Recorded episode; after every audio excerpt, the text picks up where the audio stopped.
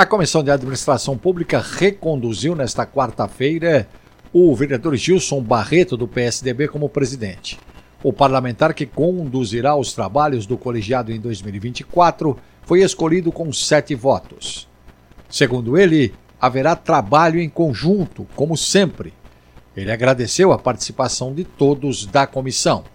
Na mesma ocasião, foi reeleito com sete votos o vereador Eli Correia, do União, para a vice-presidência do colegiado.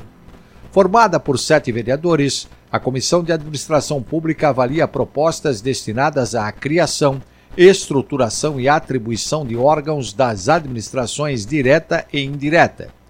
O colegiado também opina a respeito das empresas onde o município tem a participação, sobre normas de licitações, funcionalismo público, além da prestação de serviços pelo município, diretamente ou por intermédio de autarquias ou órgãos paraestatais, excluídos os de assistência médico-hospitalar e de pronto-socorro. O colegiado realizará suas reuniões às quartas-feiras, às 14 horas, no plenário 1 de maio. Os componentes da Comissão de Administração Pública são vereador Gilson Barreto, do PSDB, Presidente, vereador Eli Correia, do União, vice-presidente. Vereadora Eli Teruel, do Podemos. Vereadora Janaína Lima, do MDB. Vereador João Ananias, do PT. Vereadora Jussara Basso, do PSOL. E vereador Jorge Wilson Filho, do Republicanos.